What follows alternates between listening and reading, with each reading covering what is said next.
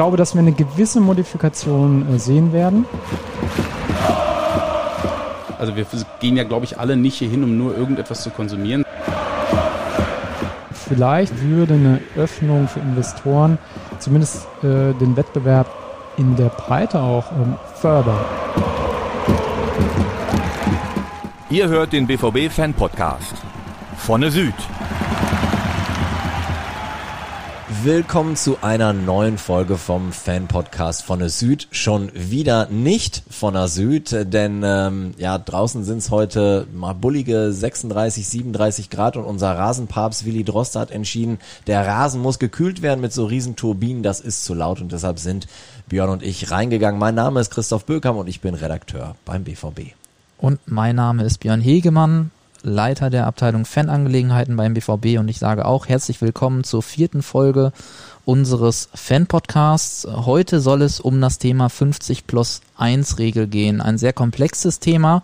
Dafür haben wir aber auch wieder zwei spannende Gäste hier, die das Ganze aufarbeiten werden gemeinsam mit uns.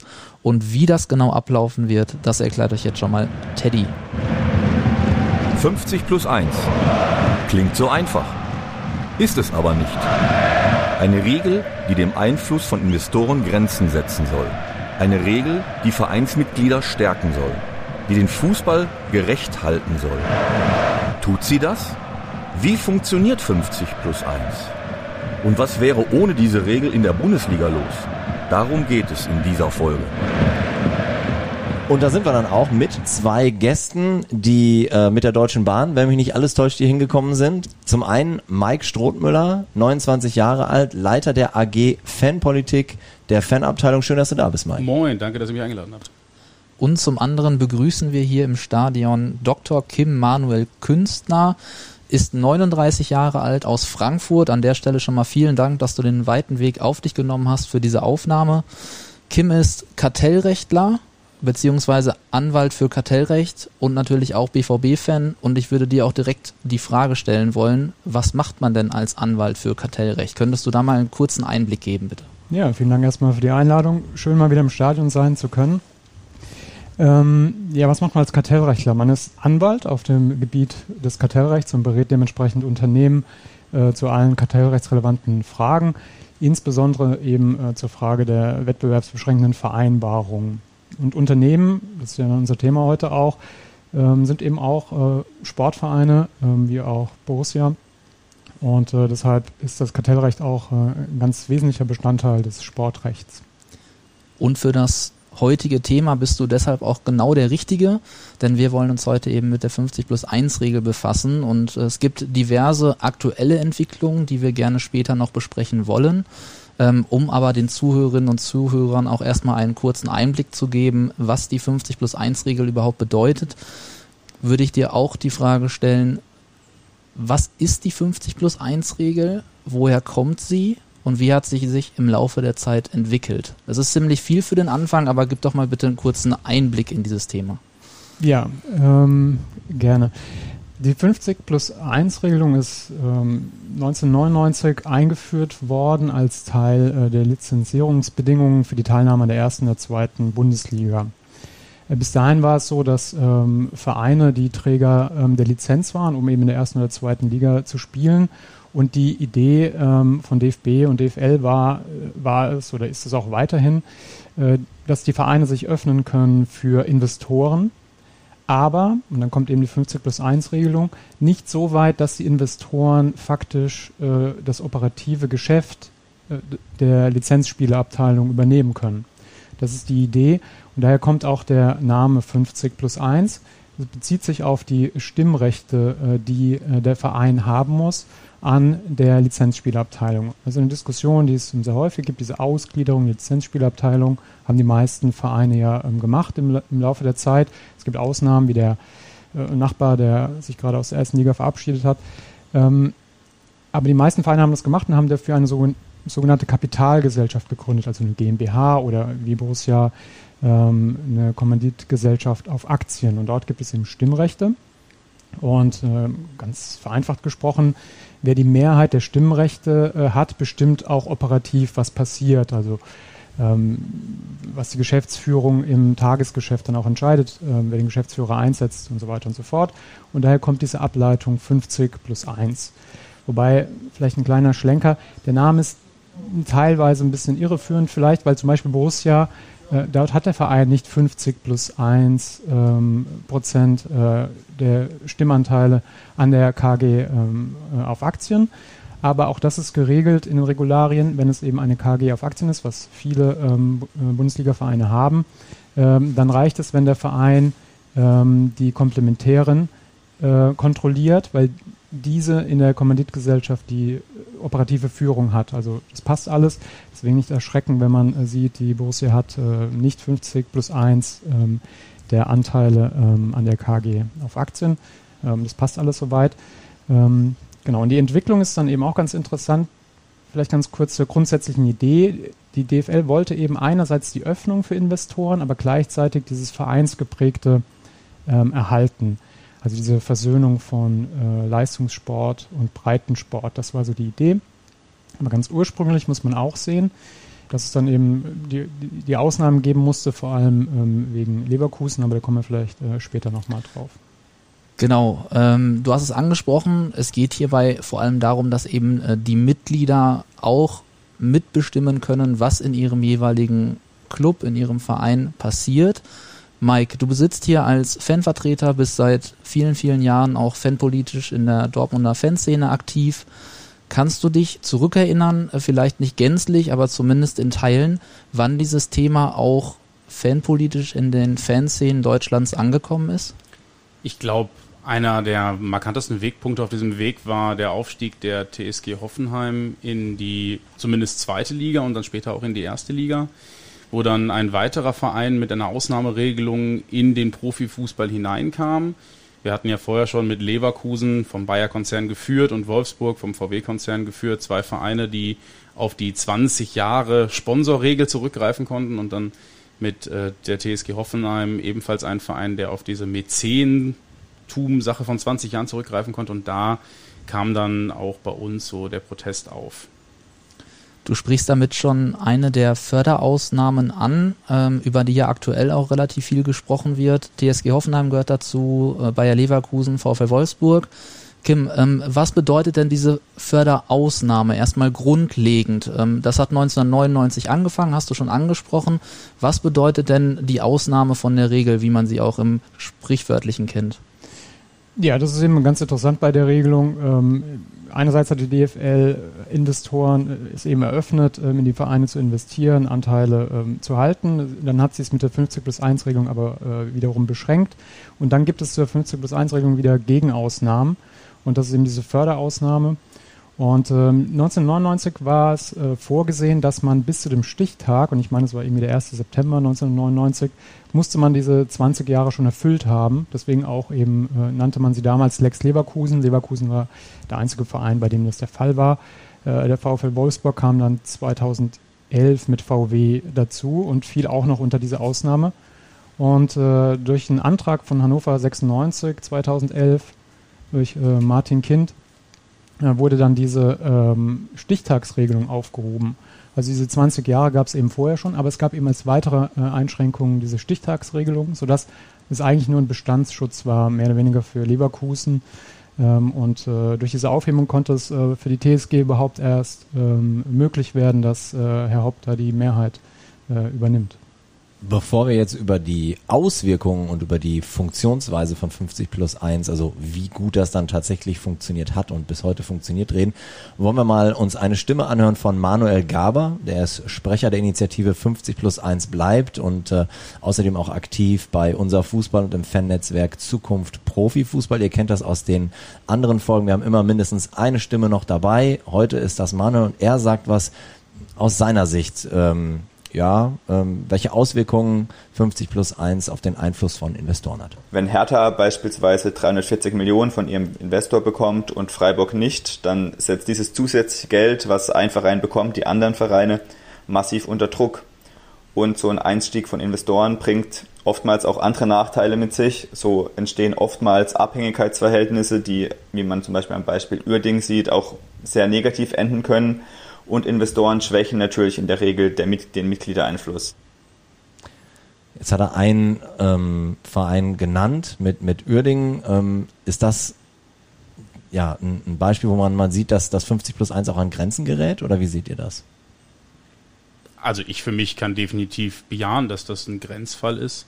Weil wir sehen mit dem Herrn Ponomarev, der da jetzt ja lange Zeit in Uerdingen auch dann das Sagen hatte, jemand mit sehr viel Geld in den Verein gekommen ist, diesen Verein dann auch aus dem, dann ja bereits bevor ja schon mal geschehenen Absturz wieder herausgeholt und in den fast Profifußball geführt hat und dann nach dessen Abgang dann jetzt wieder der Abstieg äh, trotz der sportlichen Klassenerhaltssituation aus der dritten Liga in die Regionalliga oder sogar noch weiter nach unten droht. Und das liegt ja nur daran, dass jemand seine finanziellen äh, Investments jetzt an anderer Stelle fortführen möchte und die dann halt jetzt eben nicht mehr in diesen Fußballverein steckt, sodass da dann eigentlich eine langfristige Arbeit eines Fußballvereins gar nicht mehr gewährleistet, sondern eher auf der Basis von persönlichen Interessen basiert. Und das ist für mich gar keine, ähm, ja, gar keine Möglichkeit für einen Fußballverein, sich dies als äh, Investitionsspritze zu holen, um da dann einen kurzfristigen Erfolg zu erzielen. Ken, wie siehst du das? Ja, soweit man das von außen beurteilen kann. Man muss ja sagen, soweit ich weiß, hatte der Verein KfC Uerdingen immer 50 plus 1 äh, Anteile auch an der Lizenzspielerabteilung. Und ähm, so dass man hier eigentlich sieht, dass 50 plus 1 auch keine Garantie ist, dass man nicht in Abhängigkeit gerät von äh, Investoren. Ähm, und ich glaube, wenn man nach Leipzig schaut, wäre da auch die Frage, was pass würde passieren mit diesem Verein, wenn, wenn sich da der Investor zurückzieht oder Berlin wurde eben als Beispiel genannt. Ähm, von daher ist es eben auch keine Garantie, aber die Beispiele zeigen eben auch die Gefahren auf, so wie Mike sie gerade beschrieben hat. Ja. Es kann kurzfristig verlockend sein, das ist ein bisschen wie ein Faustscher Pakt. Ja ähm, verlockend sein, aber es hindert eben eine nachhaltige Arbeit. Ich meine, KfC Uerdingen mit seiner Tradition hätte in den letzten Jahren sicherlich ähm, die Zeit nutzen können, um eine breitere Basis aufzubauen. Und das hatten sie nicht. Ja. Der Verein war quasi nicht sichtbar. Die fanpolitische Meinung in Deutschland, ähm, die alle Fanszenen im Prinzip innehaben, ist ja die, ähm, dass sie immer an jeder Stelle für 50 plus 1 gekämpft haben. Mike, kannst du dennoch vielleicht an dieser Stelle mal kurz erklären, was denn die Hauptkritikpunkte sind und was vielleicht auch ohne die 50 plus 1 Regel für Auswirkungen auf die deutschen Clubs und dementsprechend auch die deutsche Fanlandschaft zuko äh, zukommen würden. Ich glaube, 50 plus 1 ist oftmals dann auch einfach ein Begriff, den man voranstellt. Da geht es gar nicht um das akute Konzept selbst, also dass die 50 plus 1 Regel auch Schwächen hat, ist, glaube ich, vielen Fans und Fanszenen bewusst. Ich glaube, es geht da tatsächlich um die Mitgliedermitbestimmung und auch um die, um die Eignung der Vereine, also dass äh, die Vereine uns Fans gehören und nicht Investoren. Und ich glaube, das ist den meisten Leuten besonders wichtig, also dass wir hier äh, eine demokratische Partizipation haben, dass wir auf ähm, Mitgliederversammlungen bestimmen können, was unser Präsidium, was unsere Geschäftsführung oder wer auch immer angeht. Also dass wir hier ähm, auch die Geschicke des Vereins in die Hand nehmen können. Ich erinnere mich, ihr hattet in einer der letzten Folgen auch ähm, ein paar Leute, die die Zeit um 2005 sehr aktiv in der Fanszene begleitet haben, die da auch von dem Wort Opposition gesprochen haben. Also, dass wenn der Verein durch seine Führung in eine falsche Schiene gerät, man da als Fanszene intervenieren kann und das dann eben auch einfach auf demokratischem Wege. Und das ist für uns sehr, sehr wichtig. Dabei geht es aber auch noch um viele andere Dinge. Angesprochen hatte ich gerade beispielsweise schon der kurzfristige Erfolg, der uns Fans gar nicht wichtig ist. Also wir wollen nicht unbedingt in diesem Jahr deutscher Meister werden und dann äh, laufen wir ja alle himmelhoch jauchzend äh, durch die Stadt und das war's, sondern es geht ja um eine langfristige Identifikation mit der Stadt und mit dem Verein, mit der Region. Und ähm, da ist eine Verankerung von Borussia Dortmund in der Region deutlich wichtiger als ein kurzfristiger Erfolg, den wir uns dann in den 90ern und Anfang der 2000er erkauft haben. Und da wäre es für uns nicht logisch, ich erinnere mich an einen Florian Homm, der sich hier mal einkaufen wollte und äh, dann auch so als Investor vor der Tür stand. Das wäre, glaube ich, für den BVB katastrophal gewesen, weil man dadurch seine Identität verliert und ähm, das scheint ja auch bei anderen Vereinen gerade dann eben das Problem zu sein, siehe Hertha BSC Berlin, die Diskussionen, die da geführt werden. Ähm, das Ganze schützt aber trotzdem auch nicht einen Verein, der von der 50 plus 1 Regel profitiert, davor falsche Entscheidungen zu treffen. Also Dinge wie ein Trainingslager in Dubai hat der BVB auch schon gemacht und äh, da haben wir als Fans dann auf anderen Wegen intervenieren müssen. Also da ist die demokratische Mitbestimmung auch beim BVB natürlich nicht immer schon bei 100 Prozent angelangt. Thema demokratische Mitbestimmung, auch dazu hat Manuel Gaber was gesagt. Hören wir mal rein. Ich finde, das Kartellamt hat kürzlich erst einer der schönsten Gründe für 50 plus 1 sehr gut zusammengefasst, indem es gesagt hat, die Regel eröffnet breiten Bevölkerungsschichten die Möglichkeit, durch Mitgliedschaft in einem Verein dessen Geschicke mitzubestimmen und somit am Bundesliga-Geschehen auch über die Stellung als Konsument hinaus teilzuhaben.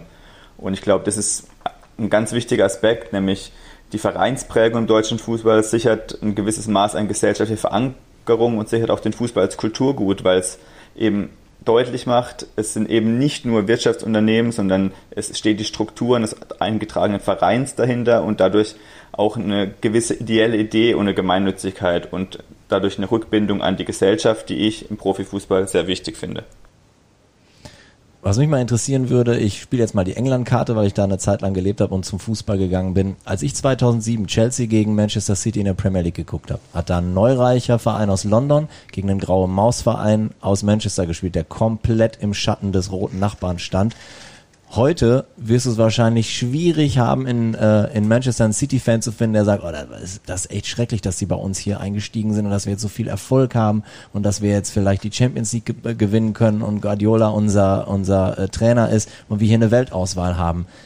Jetzt mal, ähm, wie kann ähm, ein, ein, die englische Fanszene das so anders bewerten, als das allgemein bei uns der Fall ist? Wie, wie kommt das? Tut sie das denn?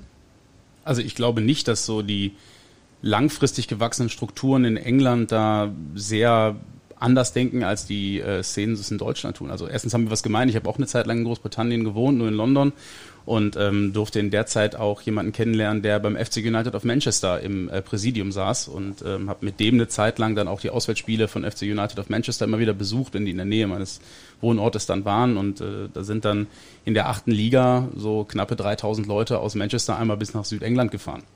Kurze, kurze, kurze Erklärung an der Stelle für diejenigen, die es nicht kennen. Ähm, der FC United of Manchester wurde gegründet, ähm, als Manchester United von Investoren übernommen wurde ähm, und ähm, sich einige Fans eben dann von ihrem eigentlichen Bezugsverein abgewendet haben, um in der äh, untersten Liga quasi neu anzufangen und ihren Verein neu zu gründen. Mit den alten ursprünglichen Vereinsfarben auch, ja. Ganz genau. Ich habe mich da vielleicht auch ein bisschen zu pauschal ausgedrückt, mhm. also ich weiß auch nicht, ob man sagen kann, die Fans in England, aber sagen wir mal zumindest zumindest so, ich, ich habe in all den Jahren jetzt nicht den wahnsinnigen Widerspruch äh, verspürt. Ne? Also der Widerspruch war, glaube ich, jetzt gerade bei der Super League, besonders in England, dann auch sehr deutlich. Ich glaube, dass vieles in England dann auch so ein bisschen weggedrückt wird. Ich glaube, in Deutschland haben wir auch mit der Vereinskultur noch einen, einen anderen kulturellen Hintergrund. Ich glaube, in Deutschland ist das Vereinswesen seit dem 19. Jahrhundert ein fest in der Gesellschaft verankerter Punkt, der in England so gar nicht existiert. Also es geht ja bei uns von Schützenvereinen über Kegelclubs bis äh, in die hinterletzten Orte, wo dann alle möglichen Vereine gibt und die auch äh, einen gesellschaftlichen Orientierungspunkt für viele Leute darstellen. Und das ist bei uns der Fußballverein genauso, sei es Borussia Dortmund oder sei es ähm, der DJK Hörde. Und da ist es für uns, glaube ich, in Deutschland wichtig, dass wir in all diesen Vereinen eine Mitbestimmung haben und uns auch in all diesen Vereinen wiederfinden, weil die alle für uns viel mehr sind als einfach nur ein Konsumprodukt. Also wir gehen ja, glaube ich, alle nicht hier hin, um nur irgendetwas zu konsumieren, sondern das Ganze hat ja auch ein Vorspiel, es hat ein Nachspiel. Das Ganze ist äh, kulturell eingebunden in Gruppen, die man vielleicht ansonsten in seinem gesamten Alltag nie sehen würde. Und ähm, da ist es für uns sehr wichtig. Und auf England bezogen, ich habe letztens auch in dieser gesamten Super League-Debatte sehr viel mit äh, Fans von Manchester City tatsächlich gesprochen, ähm, die selber sagten, dass bei denen der Widerstand gegen diese Owners, das ist jetzt an einem, so auf Englisch gesagt, äh, eigentlich gar nicht existiert, sondern dass da halt auch viel Support für die da sei. Dass aber dennoch gerade angefangen wird zu hinterfragen. Also ich glaube, dass viele Leute, die jetzt in den letzten Jahren bei Manchester City neu in die Fanszene gekommen sind, vorher auch gar nicht da waren, sondern dass sich da eine Parallelgruppe entwickelt hat, die, glaube ich, ganz anders sozialisiert worden ist als die Fans, die seit Jahrzehnten zu Manchester United gegangen sind. Das ist, glaube ich, auch ähnlich vergleichbar mit den Leuten, die jetzt gerade in Leipzig sich Red Bull ähm, nennen. Und ich glaube, dass da parallele Entwicklungen stattgefunden haben, die sich ein bisschen weg von der ursprünglichen englischen Fanszene gestalten. Welche Entwicklungen gab es denn in Deutschland, ähm, gerade in den 2000ern ähm, und vielleicht auch bis heute, ähm, die sich eben komplett für die 50 plus 1 Regel eingesetzt haben? Christoph hatte angesprochen, dass das, was in England passiert ist, vielleicht nicht ganz so offen sichtbar war. Ähm, hier ist ja in der breiten Öffentlichkeit schon bekannt, ähm, welche Meinung die Fans haben. Was wurde denn äh, seither getan, fanseitig, um äh, die 50 plus 1 Regel zu erhalten? Ich kann da jetzt ein Beispiel einfach mal rausgreifen. Du hast ja gerade eben mit Manuel auch eine, eine Stimme gezeigt, die dann äh, aus der Kampagne für 50 plus 1 stammt aber auch aus ähm, Fanvereinigungen wie unsere Kurve, Pro Fans und ähnlichem gab es immer wieder Aktionen, wie beispielsweise, ich kann mich an einen, ähm, an einen Guide erinnern, der mal erstellt worden ist, das ist glaube ich auch schon zehn Jahre her, ähm, der auch dann für Fans aus dem Ausland gedacht war, der dann eine Argumentationskette äh, für alle dargestellt hat, wo man sich dann auch als äh, Fan, der hier zu Champions League Spielen gekommen ist, den mitnehmen konnte. Ich glaube, der wird, war von UK damals. Der wurde auch auf den Fankongressen in Berlin verteilt und da konnten Leute dann Argumente mitnehmen für 50 plus 1 beispielsweise, aber auch Spruchbandaktionen, vieles, was ähm, in den Stadien gelaufen ist, äh, Gespräche mit den Vereinen, Diskussionen in Medien, erinnere mich zum Beispiel an einen Auftritt von äh, einigen Leuten aus Hamburg im Sportstudio. Da gab es ganz viele Diskussionsrunden, auch mit Politikerinnen und Politikern. Also da wurde auch versucht, die breite Masse in der Öffentlichkeit zu erreichen und für das Thema zu sensibilisieren. Das Thema war über die Jahre also auch nie weg, sondern war immer da, mal mehr, mal weniger. Jetzt ist es wieder ganz akut da durch eine Entscheidung des Kartellamts. Kim, vielleicht könntest du unseren Zuhörerinnen und Zuhörern nochmal ganz grob erklären, zu welcher Entscheidung das Kartellamt an der Stelle gekommen ist. Ja, zunächst mal ist es noch zu keiner definitiven Entscheidung gekommen. Das ist vielleicht auch wichtig, das nochmal zu unterstreichen, sondern es gibt eine sogenannte vorläufige Einschätzung. Das ist ganz äh, der ganz normale Vorgang beim Bundeskartellamt, vor allem bei diesem 32c-Verfahren, das wir hier haben. Ähm, das heißt, die Unternehmen selbst, in dem Fall die DFL, fragen an, liebes Kartellamt, wir haben hier etwas äh, Kartellrechtliches und wie siehst du das? Hast du den Eindruck, du musst hier tätig werden oder nicht? Das heißt, Kartellamt ist gar nicht von selbst äh, tätig geworden, wären sie vielleicht auch nicht äh, geworden. Sie hätten dieses heiße Eisen vielleicht gar nicht angefasst. Aber so, ähm, sie haben sich auch Zeit gelassen, muss man sagen, aber so mussten sie sich jetzt damit auseinandersetzen. Und ähm, dann ist es ganz normal, dass sie eben eine Einschätzung abgeben ähm, und äh, so ein Beschwerdeschreiben, in dem dann drin steht, äh, welche Probleme sie sehen. Und jetzt hat, haben DFL und die Vereine die Möglichkeit, darauf zu reagieren. Und erst dann wird das Kartellamt eine Entscheidung äh, treffen. Wenn man es ganz grob zusammenfassen möchte, ähm, wie das Kartellamt die 50 plus 1 Regelung bewertet, dann muss man sagen, es hat gesagt, 50 plus 1 ist in Ordnung. Ähm, äh, oder anders. Es hat erstmal gesagt, naja, 50 plus 1 ist schon eine wettbewerbsbeschränkende Vereinbarung. Ja, denn es beschränkt die Vereine, ähm, sich freie Investoren suchen zu können. Es beschränkt die Vereine, Anteile verkaufen zu können. Es beschränkt auch die potenzielle Investoren, eben frei äh, Anteile kaufen zu können. So. Äh, und dann ist es ganz normal, bei, wenn man eine wettbewerbsbeschränkende Vereinbarung hat, dass man auf der, äh, sich dann fragen muss, ist die ausnahmsweise gerechtfertigt, weil es ähm, Effizienzvorteile gibt, ähm, die vor allem auch für Verbraucher äh, vorteilhaft sind. Und die haben jetzt im Sport nochmal die Besonderheit, dass die Wettbewerbsbehörden äh, anerkennen, wenn es ähm, gewisse sportverbandliche Ziele gibt, die erreicht werden äh, soll und auch ähm, äh, Regelungen, die äh, den Wettbewerb erhalten sollen, den sportlichen Wettbewerb. Und beides hat das Kartellamt hier gesehen bei der 50 plus 1 Regelung, was wir eben schon gehört haben. Ähm, der, ähm, das Vereinsmitglied ist nicht nur äh, Kunde, sondern kann mitbestimmen, partizipiert. Ich glaube auch, das ist in Deutschland aufgrund der Geschichte auch der Vereine äh, ganz wichtig ähm, äh, und vielleicht auch eine Besonderheit, warum wir diese Regelung vielleicht auch haben. Und dann äh, das, äh, die zweite Rechtfertigungsargumentation, die das Kartellamt äh, in Aussicht stellt, ist zu sagen, ähm, es kann auch Wettbewerbs den, den vereinsgeprägten Wettbewerb erhalten, ähm, weil eben es nicht so ist, dass ein Investor kommt, übernimmt und direkt in die, in die Spitze vordringt. Ähm, Wobei man eben auch, und ich fand Manchester City ist ein gutes Beispiel, oder, oder England ist eigentlich generell ein gutes Beispiel, in gewisser Weise diese zwei Ziele, die das Kartellamt ähm, heranzieht, um zu sagen, die 50 plus 1 Regelung ist grundsätzlich in Ordnung, die stehen in einem gewissen Spannungsverhältnis zueinander. Denn ähm, man muss ja schon sagen, in Deutschland sehen wir es ja auch, ist es so, so weit manifestiert, wer oben und unten steht, dass ein Investor das schon deutlich ändern könnte. Ja, Leipzig ist ja auch ein Beispiel dafür durch die Sonderkonstruktion. Ähm, Wäre schon interessant, was passiert, wenn jetzt ähm, ein Investor kommt und ähm, wirklich sagt, äh, ich übernehme jetzt äh, hier einen bestimmten Verein, der im Moment, äh, zum Beispiel den VfB Stuttgart, ja, ähm, und den pumpe ich jetzt so mit Geld voll, äh, Manchester City 2. Ja.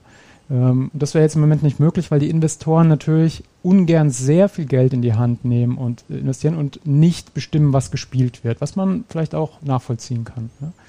Ähm, und da haben wir ein gewisses Spannungsverhältnis, weil wenn es die 50 plus 1 Regelung nicht gäbe, dann hätten wir vielleicht eher die Möglichkeit, hätten die Vereine eher die Möglichkeit, in die Spitze aufzurücken, aufzuholen, ähm, als es jetzt im Moment äh, der Fall ist.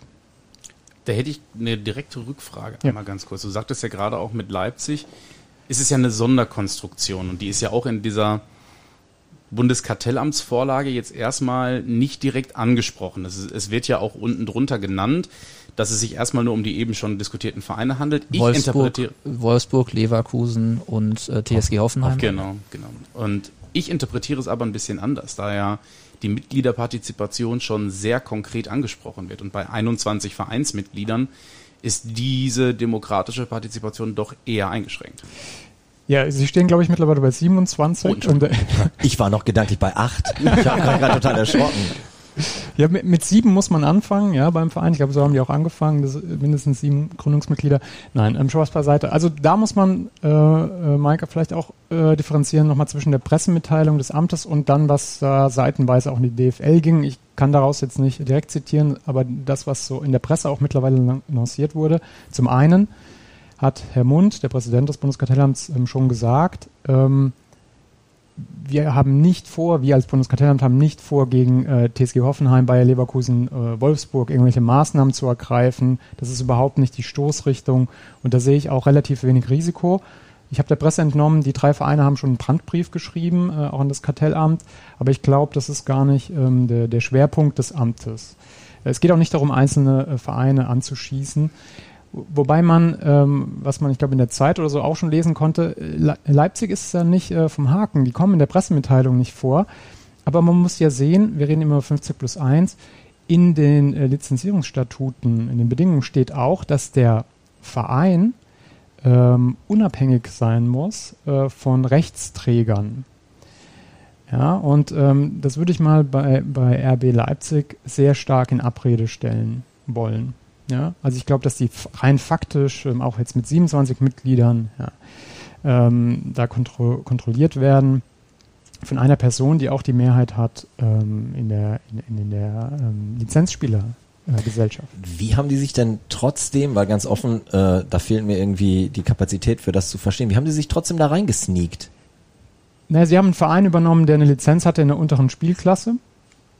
Ähm, und jetzt rein faktisch, wenn man, wenn man jetzt bei dieser Regelung, dass der Verein unabhängig sein muss von einem Rechtsträger, wenn man bei dieser Regelung, über die wir ja gar nicht diskutieren, ne, ähm, wenn man da nicht so genau hinschaut, dann kann man sagen, ja, rein formal äh, hält der Verein äh, RB Leipzig die Mehrheit an dieser, ähm, an dieser Lizenzspielerabteilung und damit ist es kein Verstoß gegen 50 plus 1.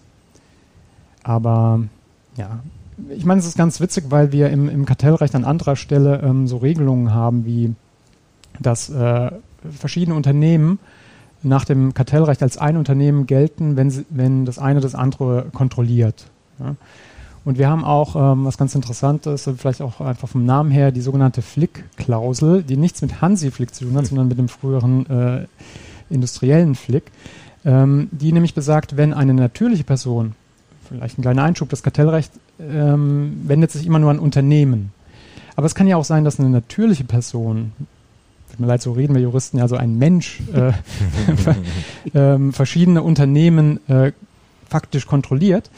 Und, äh, und da haben wir die Flickklausel, die eben sagt, naja, wenn eine natürliche Person mi mindestens ein, ein Unternehmen kontrolliert, dann gilt sie im Sinne des Kartellrechts als Unternehmen. Ja? Also wenn man das jetzt mal konsequent ähm, auf Herrn Mateschitz anwendet, dann würde ich mir eher in Leipzig Sorgen machen als in Leverkusen, Hoffenheim und ähm, Wolfsburg hat dich die Einschätzung des Kartellamts ein Stück weit überrascht, weil wenn man das jetzt mal ohne die Fanbrille, die ich ja auch ein Stück weit aufhabe, ähm, betrachtet, ist es ja schon so, dass hier Investoren der Einstieg verwehrt wird, was ja in anderen äh, wirtschaftlichen Bereichen äh, überhaupt nicht der Fall wäre und da wäre, glaube ich, die Entscheidung auch eindeutig gegen so eine Regel ausgefallen. Ähm, kannst du dir vorstellen, warum diese Entscheidung oder diese Einschätzung jetzt so ausgefallen ist ähm, und hat es dich überrascht? Ich finde sie gut nachvollziehbar, muss man so auszudrücken. Ähm, es hat mich überrascht, überrascht, dass das Kartellamt so deutlich ähm, diese sozialethischen Aspekte äh, in den Vordergrund stellt, zumindest mal in der Pressemitteilung. Weil wir das im Moment im Kartellrecht insgesamt sehr stark diskutieren. Und normalerweise ist es so, dass, äh, dass man im Kartellrecht, wenn man über diese Rechtfertigung spricht, äh, immer nur äh, wirtschaftliche Effizienzen berücksichtigen darf.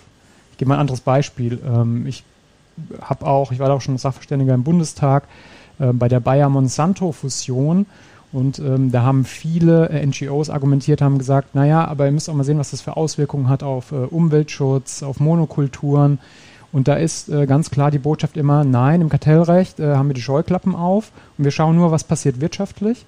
Und wir schauen nicht, äh, was passiert äh, mit Nachhaltigkeit, was passiert mit Umweltschutz. Und das verändert sich gerade. Die Österreicher haben gerade einen Gesetzesentwurf für ihr Kartellrecht, dass man in Zukunft für die Rechtfertigung einer wettbewerbsbeschränkenden Vereinbarung auch Nachhaltigkeitsziele berücksichtigen muss.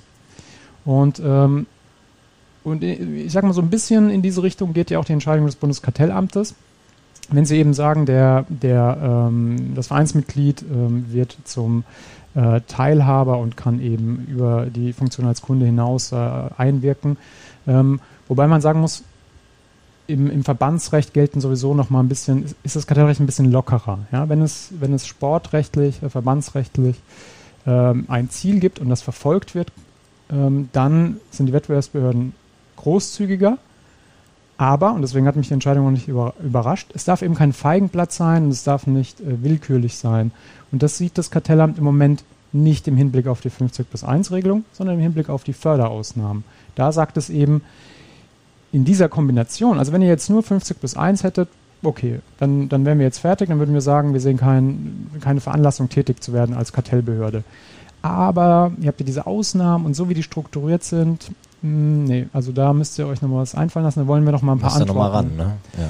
Wahrscheinlich muss, äh, muss die DFL auch noch mal ran. Also entweder äh, fallen Ihnen sehr, sehr gute Argumente ein, warum das nicht willkürlich ist oder warum das eigentlich diese zwei Ziele, ähm, die das Kartellamt herausgestellt hat, äh, unterstützt. Ähm, da fällt mir von außen betrachtet ein bisschen die Fantasie. Also ich glaube, dass wir eine gewisse Modifikation äh, sehen werden.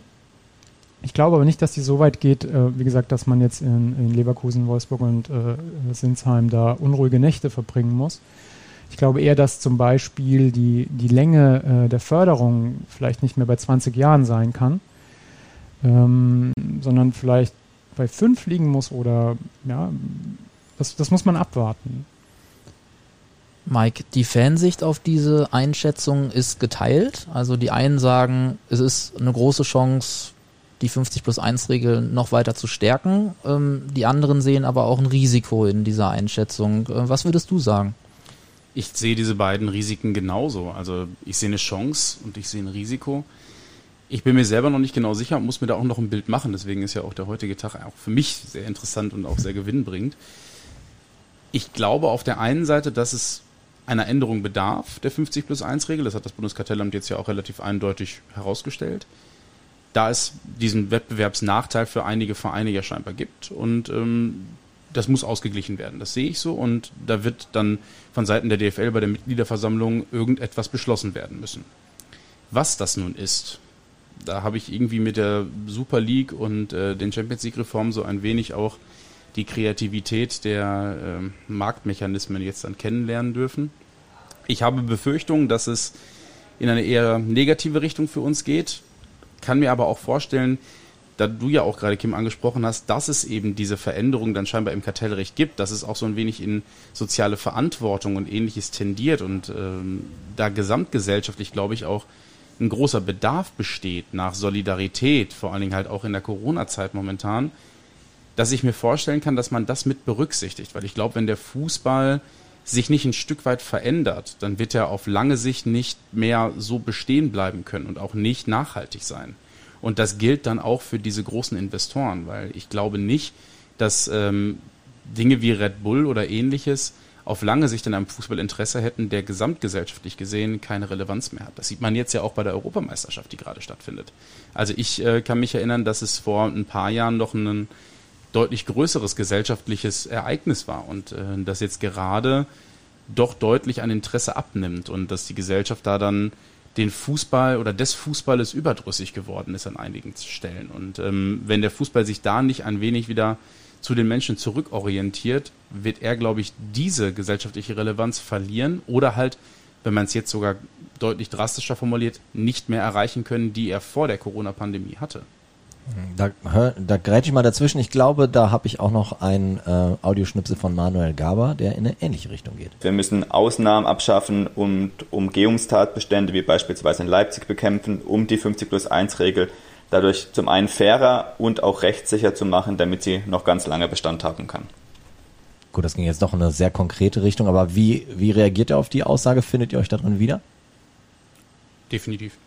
Ja, ich denke, das ist auch eine Anforderung, die das Kartellamt so auch formulieren wird oder formuliert hat schon. Rechtssicherheit äh, wurde hier genannt, ähm, sicherlich ein wichtiges Wort, zumal noch andere Kompon Komponenten jetzt äh, in der Frage eine Rolle spielen, wie man mit ähm, dieser Einschätzung umgeht, auch als DFL. Die nächste DFL-Versammlung wird am 14.07. stattfinden, ähm, mit sicherlich spannenden Ergebnissen dann für alle, äh, so, sowohl bei der DFL, bei den Clubs als auch draußen in der Öffentlichkeit. Ähm, Kim, wie siehst du das denn? Wie groß siehst du denn die Gefahr, dass all diese Komponenten, wie zum Beispiel eine mögliche Klage von einem Martin Kind am Ende, ähm, aber auch vielleicht von anderen Investoren, wie es in, in Berlin bei der Hertha zurzeit der Fall ist, ähm, dass, dass mögliche Klageandrohungen ähm, auf der einen Seite, ähm, aber auch diese Problematik mit den drei bestehenden Clubs Hoffenheim, Leverkusen und Wolfsburg eben dazu führen, dass die 50 plus 1 Regel doch nochmal hinterfragt wird. Wie schätzt du diese Gefahr ein? Man muss sagen, wenn das Kartellamt am Ende des Prozesses, wie auch immer dann die 50 plus 1 Regelung aussehen wird, ähm, beschließt, äh, nicht tätig zu werden nach 32c GWB, dann ist das schon, sind die Gerichte faktisch daran, oder sind sie rechtlich nicht daran gebunden, aber faktisch hat das natürlich eine starke äh, Auswirkung auf die Entscheidung. Also so ein, so ein Richter wird sich dann schwer tun zu sagen, na, das Kartellamt sagt, das ist kartellrechtlich jedenfalls nicht so kritisch, dass sie tätig werden müssen. Ähm, warum sollen wir äh, diese Entscheidung jetzt ähm, an anderer Stelle ähm, anders treffen? Hier nochmal zur Erklärung oder beziehungsweise auch die Frage meinerseits. Es ist also so, wenn das Kartellamt etwas entscheidet und zu einer Einschätzung kommt, dann muss das noch nicht heißen, dass eine Klage von einem Martin Kind, ich komme wieder auf den Namen zurück, ähm, bei einem ähm, bei einem zivilrechtlichen Prozess nicht zu einer anderen Entscheidung kommen würde. Nur wenn das Kartellamt positiv feststellen würde in der Entscheidung, dass ähm, eine Vereinbarung oder eine Regelung 50 plus 1 gegen das Verbot der wettbewerbsbeschränkenden Vereinbarung verstößt, dann, dann gibt es eine rechtliche Bindungswirkung, dann könnte ein, ein Richter auch nicht anders entscheiden. Das, das ist so. Also es gibt einen Rechtsweg dann noch, man muss ein bisschen unterscheiden zwischen dem, was die Behörde macht und gegen die Entscheidung der Behörde gibt es dann einen Rechtsweg zum OLG Düsseldorf, dann zum Bundesgerichtshof. Und daneben gibt es eben äh, die privatrechtliche Durchsetzung. Ähm, und die privatrechtliche Durchsetzung, die Gerichte wären gebunden, aber nur eine positive Entscheidung des Kartellamtes, dass etwas kartellrechtswidrig ist, nicht an eine 32c-Entscheidung, die einfach nur sagt, wir machen nichts. Wie gehen die Fans zurzeit mit dieser Situation um? Ähm, beobachten oder schon aktiv werden? Beides. Also auf der einen Seite bleibt uns ja in einigen Dingen nur Beobachtung, wie jetzt das Bundeskartellamt sich letztendlich entscheidet, werden wir nicht beeinflussen können. Auf der anderen Seite versuchen wir aber natürlich unsere Vereine und auch andere Fans und andere Fanszenen für das Thema zu sensibilisieren. Wir planen gerade beispielsweise auch im Vorfeld der Bundestagswahl einiges, äh, was so in die Politikschiene geht, ähm, wo wir dann auch versuchen wollen, mit Politikerinnen und Politikern aus allen demokratischen Parteien darüber zu sprechen, wie die sich eben politisch auch da positionieren und wie da auch dann der eben angesprochene soziale Faktor von solchen fußballerischen und aber auch generell unternehmerischen Dingen gestärkt werden kann. Und aber natürlich versuchen wir auch bei Borussia Dortmund intern dafür zu werben, dass äh, bei einer solchen DFL-Entscheidung der BVB sich dafür stark macht, dass eben die 50 plus 1 Regel bestehen bleibt und eventuell sogar gestärkt werden kann, wie das ja gerade eben auch schon gefordert worden ist. Vielleicht äh, ja fast die abschließende Frage, was wäre denn der Wunsch, ähm, wie der 14.7. oder nicht nur der 14.7., sondern auch die Folgewochen ausgehen? Was wäre der Wunsch in Richtung 50 plus 1 Regel? Mike, mach du ruhig den Anfang. Willst du was Realistisches oder willst du meinen Wunsch haben? Vielleicht beides.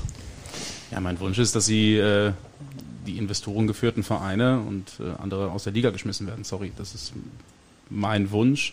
Ein Fußball, der von äh, Vereinen geführt wird und der hier mit einem fairen Wettbewerb äh, abläuft und auch ein wenig die Kommerzialisierungsschraube zurückdreht. Das wäre mein Wunsch, um ähm, ja, das jetzt, was jetzt in der letzten Zeit schiefgelaufen ist, ein bisschen wieder einzufangen. Realistisch betrachtet glaube ich, ähm, dass nicht viel passieren wird. Ich glaube, schlussendlich finden DFL und Investoren bei monetären Themen zusammen und äh, werden sich auf etwas Gütliches einigen. Kim? Wunsch oder was ich glaube, was passiert? Auch da beides. also ich habe ja, ich nehme jetzt mal einen anderen Ansatz und äh, ihr werdet es mir nachsehen. Ich habe es im Interview mit den elf Freunden schon gesagt. So ein bisschen äh, bin ich die letzten Jahre äh, auch diesem ganzen Bundesliga-Betrieb oder äh, mittlerweile sogar der Champions League ein bisschen überdrüssig geworden, weil sich viel wiederholt und es sich fast nicht mehr wie was Besonderes anfühlt, sich für die Champions League zu qualifizieren. Von den neuen Meisterschaften der Bayern mal ganz zu schweigen. Also ich glaube, das letzte Mal in Italien gab es aber zehn Meisterschaften, hatte glaube ich BFC Dynamo, also im Sozialismus, da kann man sagen, Kapitalismus, Sozialismus am Ende, ja, treffen sie sich dann wieder. Ähm, und, und ich glaube, da muss der Fußball auch aufpassen. Also diese, dass es wirklich einen echten Wettbewerb ähm, gibt. Und da muss man sagen, vielleicht, zeigt das Beispiel England, würde eine, eine, eine Öffnung für Investoren zumindest äh, den Wettbewerb in der Breite auch ähm, fördern. Ja? Auch wenn ich, wenn ich verstehe, dass es jetzt das andere Ziel des vereinsgeprägten Wettbewerbs äh, dafür ähm, äh, nicht gut ist. Man muss ja aber umgekehrt sehen, die Investoren, also äh, Manchester City ist ja ein gutes Beispiel dafür, die machen ja wiederum notwendig, dass man eine neue Regelung braucht, damit es nicht zu viel Geld ist. Also sind wir wieder bei äh, Financial Fair Play.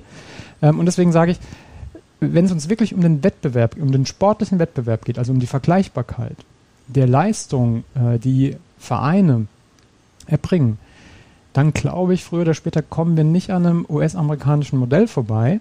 Ironischerweise haben die, die Amerikaner, ja, die denen man eigentlich unterstellen würde, dass sie äh, der höchsten Form des Kapitalismus folgen, sagen die ja im Sport, ähm, haben die eigentlich einen fast schon äh, sozialistischen Ansatz und sagen, ähm, die Gehälter werden äh, gekappt und äh, wir schauen, dass die Spieler so verteilt werden, dass äh, jede Mannschaft irgendwie eine Chance hat, wettbewerbsfähig zu, zu sein. Ja, das hat natürlich andere Nachteile an, an anderen Stellen. Da gibt es dann das Tanking und irgendwelche äh, All-Stars, die dann sagen, ich will noch mal einen Ring mitnehmen und verzichte auf Gehalt und ich, man weiß ja auch nicht, was dann an äh, an Werbegeldern dann doch fließt und so. Kein System äh, ist perfekt. Aber ich weiß nicht, ob es so, wie wir jetzt die Bundesliga erleben, ob man sich das noch zehn Jahre weiter so antun möchte. Ja, ich meine, umgekehrt muss man sagen, wir als, als Borussia leben vielleicht, wir leben ja noch okay damit. Ja, wir sind ja relativ erfolgreich, aber so richtig, ja. Ich wollte ganz kurz einmal darauf reagieren, weil ja, äh, wäre mir wichtig. Ich gebe dir bei dem ersten Punkt vollkommen recht. Also auch ich bin der Bundesliga und der Champions League überdrüssig geworden in den letzten Jahren. Gebe ich dir vollkommen recht. Ähm, es gibt Momente, wo man sich wirklich fragt, ähm, ist es alles überhaupt noch mein Sport? Das hat für mich aber wenig damit zu tun, dass ich, dass ich viel wiederholt, sondern dass ich mir oftmals die Frage gestellt habe, ist das eigentlich noch der Fußball, den ich sehen will? Ich freue mich zum Beispiel sehr auf die kommende Saison, was den äh, Frauenfußball in Dortmund angeht. Also ich freue mich sehr darauf, dass der BVB ab der kommenden Saison mit einer Damenmannschaft an den Start geht und äh, die Spiele werde ich mir definitiv angucken. Und ich glaube, dass der Fußball zurück zu seinen Wurzeln kommen muss. Und ich, ich glaube, so ein amerikanisches Modell ginge für mich auch wieder in die, in die verkehrte Richtung. Ich hoffe, dass der Fußball ein wenig einfach zu den Wurzeln so hingehen zurückkehren kann, dass man die Vergleichbarkeit jetzt gar nicht nur darauf münzt, dass ein Salary Cap gemacht wird wie in den USA oder dass ein Drafting-System in, integriert wird, sondern ich glaube, dass man auch bei den Spielern ansetzen muss. Also dass auch da ähm, Gehälter einfach natürlich sinken müssen, dass auch Spielerberater irgendwie da in diesem ganzen Fokus mal eingegriffen werden müssen. Da kommen wir jetzt sehr weit weg schon von der gesamten 50 plus 1 Regel.